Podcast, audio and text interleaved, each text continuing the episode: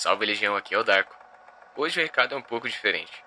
Passando só para agradecer o Dark Jack, o Dom do Fogueira Assombrado e o Luiz do Não Durma, que emprestaram suas vozes para esse conto tão exótico. O podcast de todos estão na descrição, e recomendo fortemente que vejam seus programas que são cheios de qualidade. Deem o um like se estiverem ouvindo pelo YouTube e as estrelinhas se estiverem no Spotify. No mais, é isso. Coloque seus fones de ouvido, respire, relaxe e tenha bons devaneios. Sou um zelador num cinema de filmes adultos, por Matheus Souza. Não me julga, eu estava desesperado. Fazia um certo tempo que estava desempregado. O que aparecesse e pagasse minimamente suficiente para eu conseguir sobreviver, eu estava aceitando. Passando pela rua um dia, vi um cartaz de Contrata-se Zelador. Liguei quase no mesmo instante fui chamado para uma entrevista com o dono da rede de cinemas pornô, seu Ricardo. Ele disse que eu tinha um bom perfil e que a vaga era minha. E bom, cá estou. Já faz uns seis meses que estou trabalhando com isso. Não é o melhor emprego do mundo, nem de perto, mas até que é tranquilo. Tirando a parte nojenta que envolve a limpeza de toda aquela nojeira. Até que consigo achar diversão no meio disso tudo. Os funcionários mais antigos desse lugar me ensinaram como extorquir os homens casados que frequentam esse tipo de recinto.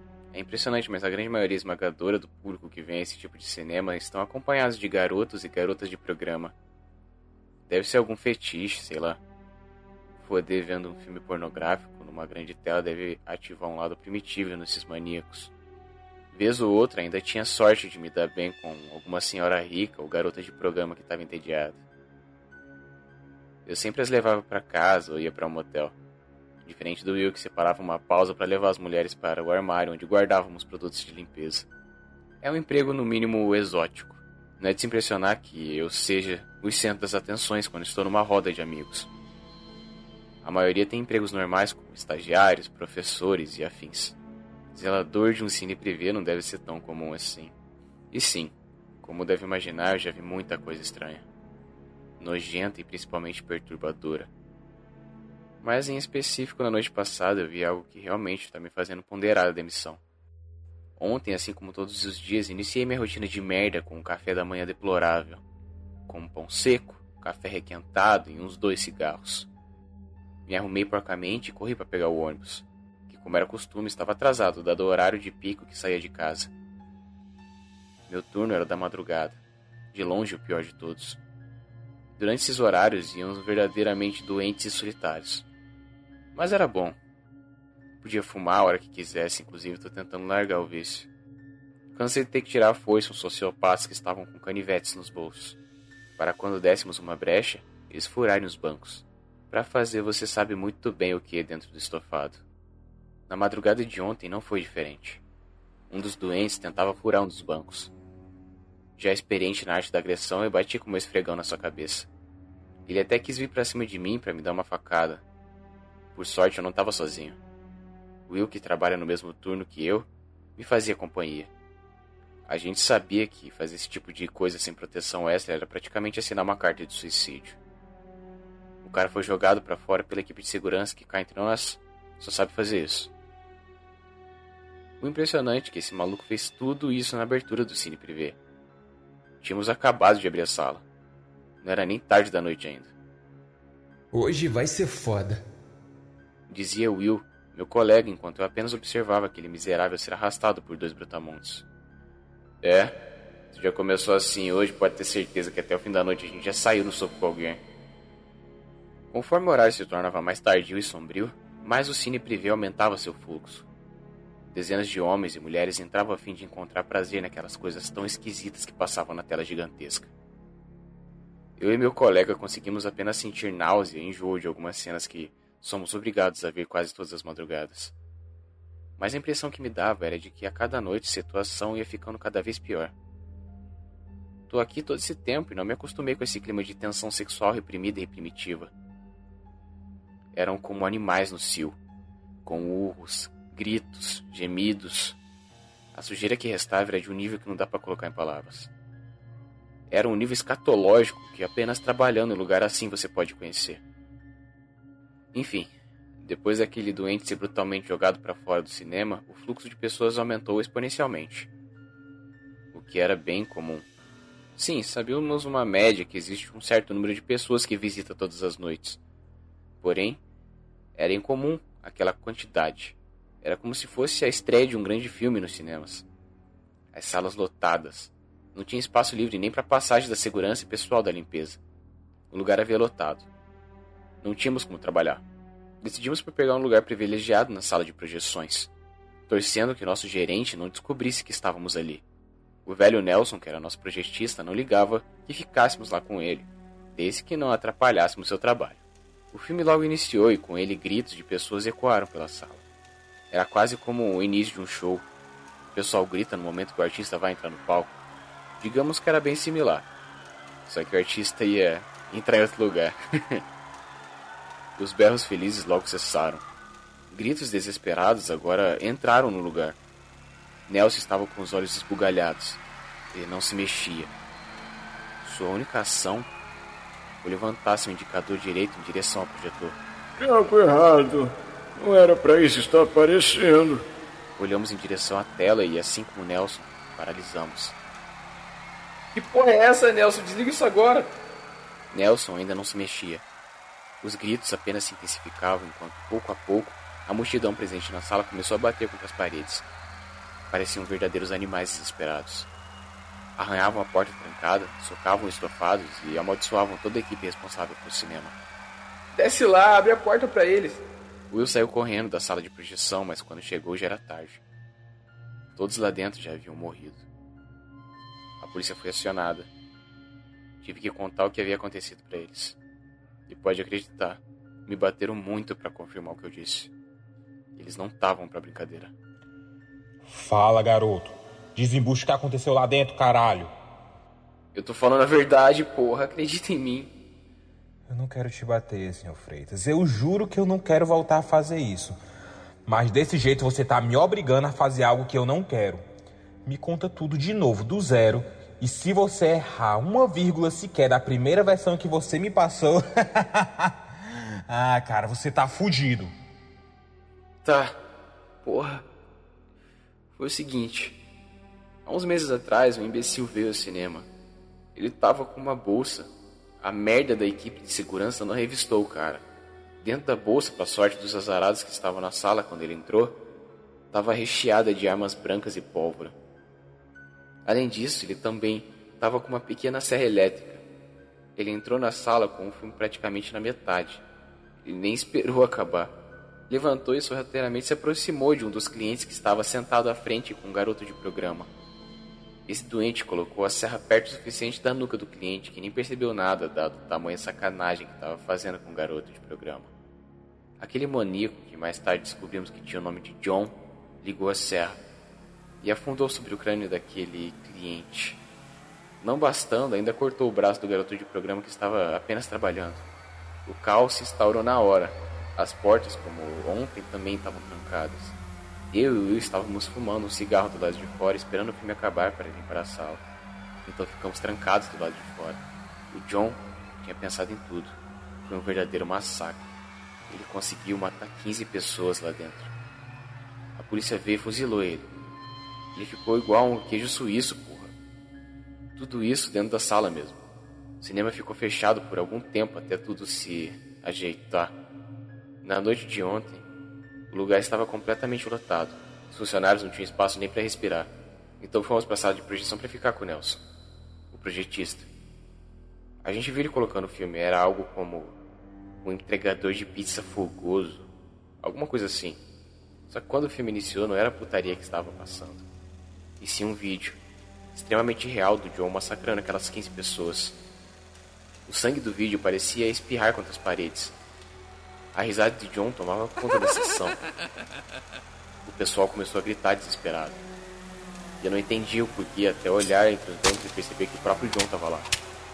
Coberto de sangue dos pés à cabeça, segurando uma serra elétrica.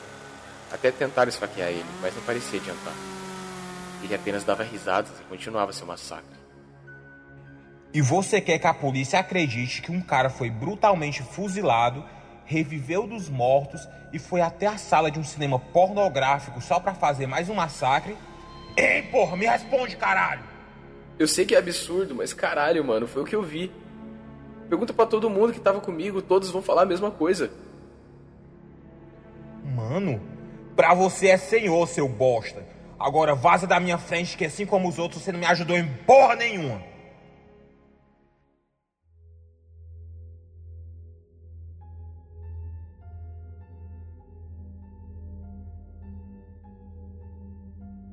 Fui liberado nesse dia. Mais tarde fiquei sabendo que aproximadamente 50 pessoas foram brutalmente esquartejadas dentro daquela sala de cinema. Era tarde da noite e não conseguia dormir. Quando recebi um telefonema, vi pelo identificador de que era o Will. Alô, te acordei? Não, tá de boa. O que foi? Tô aqui, Aqui onde? no cinema. Quê?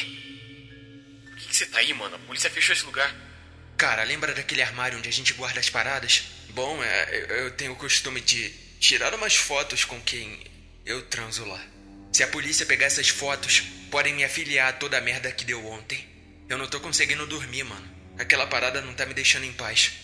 Te liguei pra saber se quer vir comigo. Mesmo que não venha, eu vou entrar do mesmo jeito. Puta que pariu, William. Porra, mano, que feitiço estranho do caralho. Essa merda pode ferrar nós dois. Tem umas garotas lá que você pegou que eu também peguei. Pode dar merda até pra mim. Mas não acha isso meio insano? Não acha? Tipo, pode ser que a polícia nem ligue. Acho, mas foda-se. Prefiro não arriscar. Vai vir ou não? Tá. Tô saindo. Um estalo na minha mente fez eu automaticamente aceitar. Era má ideia, mas tinha algo. Como uma coceira me perturbando. Além das fotos que poderiam me envolver, tinha algo a mais naquele almoxarifado. William não poderia saber. Aquela hora da madrugada não tinha ônibus. Pedi um Uber.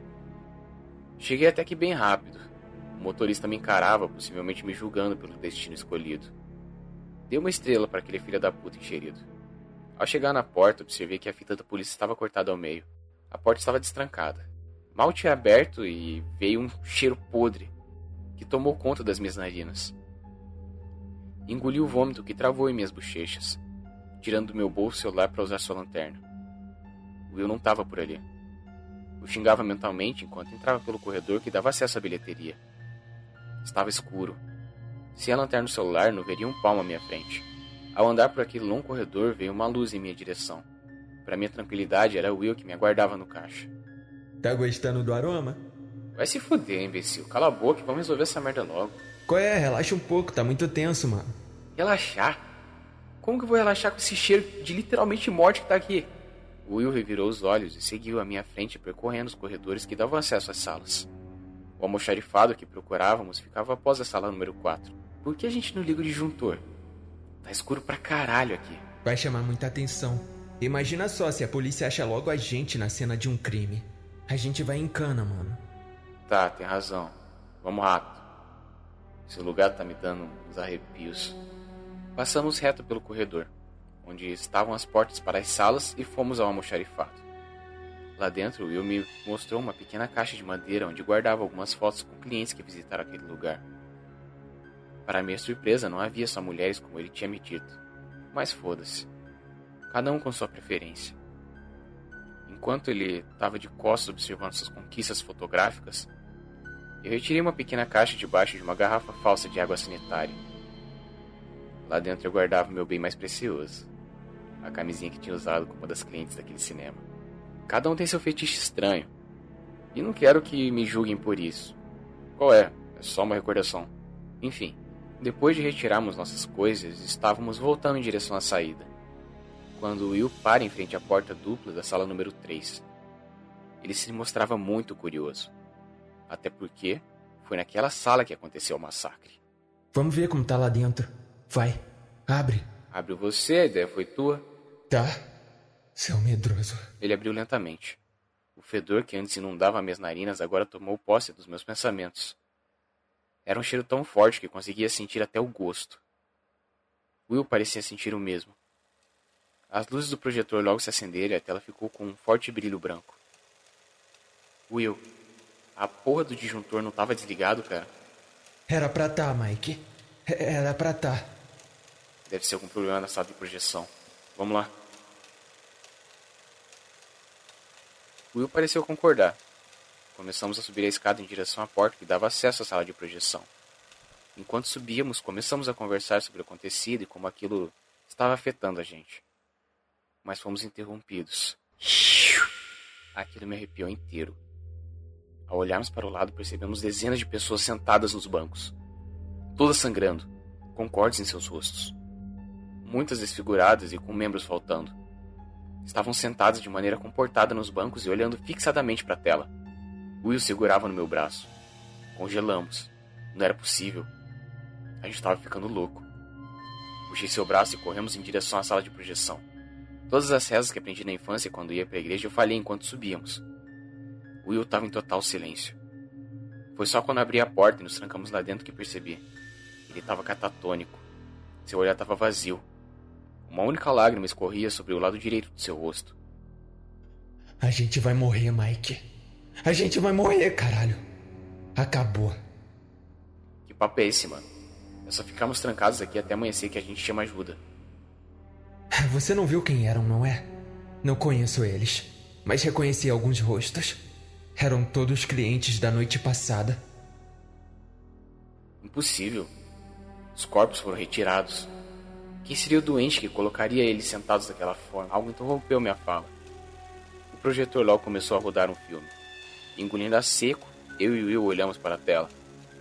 O filme que passava era semelhante ao que John havia colocado na noite passada. Mas tinha algo diferente. Ele mostrava exatamente o massacre de ontem.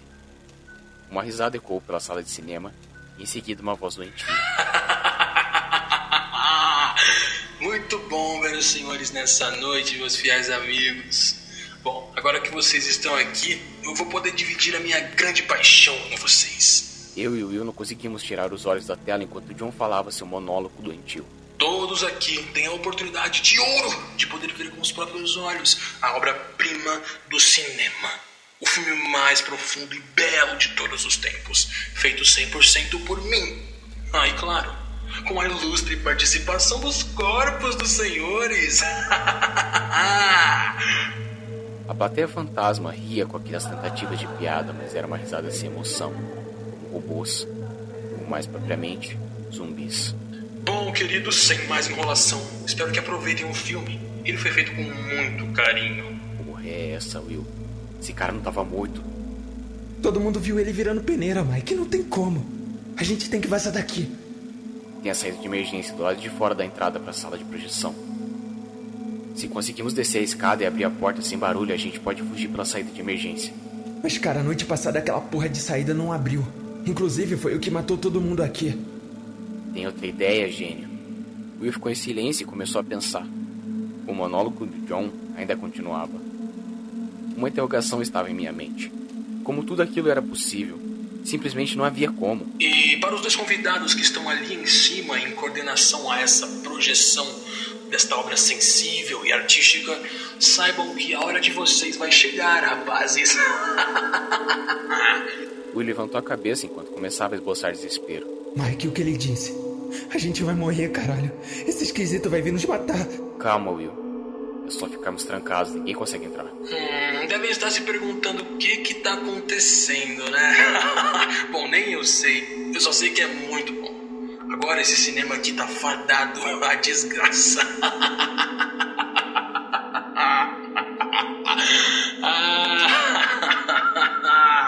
Minhas mãos se tremiam e eu não entendia tudo aquilo. Talvez tenha sido um pensamento biológico de sobrevivência, ou um pico de adrenalina que me motivou a pegar os rolos de fita, tirar o isqueiro do meu bolso e acendê-los, jogando eles em chamas em cima da plateia sentada. Os bancos com algodão e poliéster descobri essa noite que eram extremamente inflamáveis. O fogo não demorou para se espalhar naquele lugar. Novamente puxei Will pelo braço e descemos aquela escada o mais rápido possível, abrindo a porta e se jogando na saída de emergência que, para nossa sorte, estava aberta. Em menos de um minuto estávamos a várias quadras longe daquele inferno. Ligamos anonimamente para o corpo de bombeiros que foi até o local. Soubemos mais tarde naquele dia que foram encontrados vários corpos nos bancos do cinema. Identificaram pelas arcadas dentárias que eram as mesmas pessoas que haviam sido esquartejadas pelo até então John. Inclusive, muitas daquelas pessoas tinham se envolvido tanto comigo quanto com eu. O que soubemos em seguida fez ambos entrarem em completa paranoia. O dono do cinema, Sr. Ricardo, e o projetista Nelson estavam envolvidos em tudo isso. O projetista gravava algumas cenas, enquanto o dono fazia todo o massacre. John soubemos depois que era apenas um dos peões do Ricardo para realizar esses assassinatos. Serviu como bode expiatório para todo aquele banho de sangue. Eles roubaram os corpos do necrotério e basicamente os fizeram como esculturas vivas na sala de cinema, para ficarem observando mesmo que mortos o próprio massacre. Nelson foi condenado a três prisões perpétuas. Ricardo, a cadeira elétrica. Em seu último momento, eu fiquei sabendo que chorou igual uma garotinha, pedindo desculpas e tudo mais. De certa forma, fiquei aliviado em saber que tudo não passava de um cenário mórbido montado por uma mente doentia. Mas algo ainda me incomoda. Como que aquele defunto fez para nós?